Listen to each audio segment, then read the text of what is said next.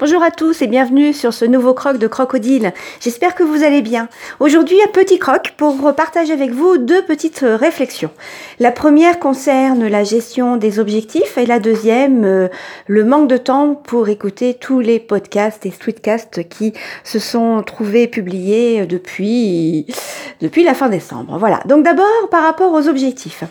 Euh, en écoutant Bertrand Soulier qui discutait justement sur la gestion des objectifs, euh, il a amené une réflexion sur la période euh, qui permet de déterminer des objectifs. Et il, il encourageait euh, l'idée de fixer des objectifs sur des périodes plus ou moins courtes plutôt que de fixer les objectifs de l'année.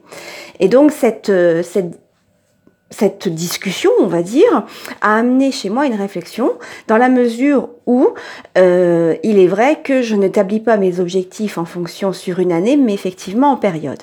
Et puis je me suis rendu compte aussi que mon organisation était un peu bancale. Alors bancale, pourquoi? Parce que je suis deux types de fonctionnement. Le premier étant enseignante, eh bien je suis amenée à fixer des objectifs par période, les fameuses périodes scolaires, les 6 à 7 semaines qui séparent les vacances scolaires. Euh, également, ma période estivale, à chaque fois, je fais le bilan de la période estivale avant de démarrer la nouvelle année scolaire. Et en même temps, en janvier, eh bien, j'ai fait euh, l'état des lieux des objectifs comme si je commençais encore quelque chose. Alors que finalement, pour moi, mon cycle part de septembre de l'année jusqu'à euh, juin, juillet de l'année N plus 1. Et donc la pause estivale est l'occasion pour moi de réajuster. Donc je me dis que finalement, c'est à fin juin, début juillet que je devrais faire le bilan de l'année scolaire et du coup, fin août, établir les objectifs de l'année à venir, puisque je suis sur une année euh, non pas civile, mais plutôt scolaire. Donc voilà, je me disais que ce serait déjà beaucoup plus... Euh, euh, sérieux, rigoureux de faire ainsi, sachant que euh, je fais régulièrement mes revues hebdomadaires, euh, à chaque fois d'une période à une autre, donc la première semaine des vacances scolaires est consacrée à le bilan de la période, voir ce qui a été accompli, ce qui reste accompli, à accomplir de façon à pouvoir gérer et réajuster la période suivante. Donc voilà ma première réflexion par rapport à la gestion des objectifs et la manière de fixer ces objectifs sur une période donnée.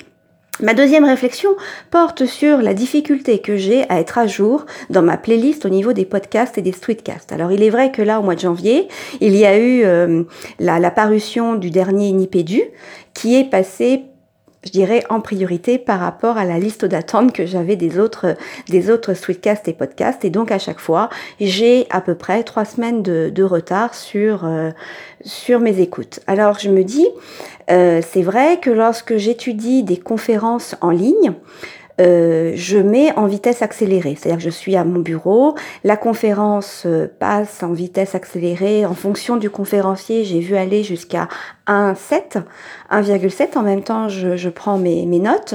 Également, quand j'écoute un livre audio dans ma voiture, eh bien là, le dernier euh, de Serge Marquis, non, pas de Serge Marquis, de Fabrice, Fabrice Vidal, eh bien pareil, je l'ai mis en vitesse plus ou moins accélérée. Par contre, les podcasts et les streetcasts, je ne peux pas les écouter en vitesse accélérée. Alors pour plusieurs euh, raisons.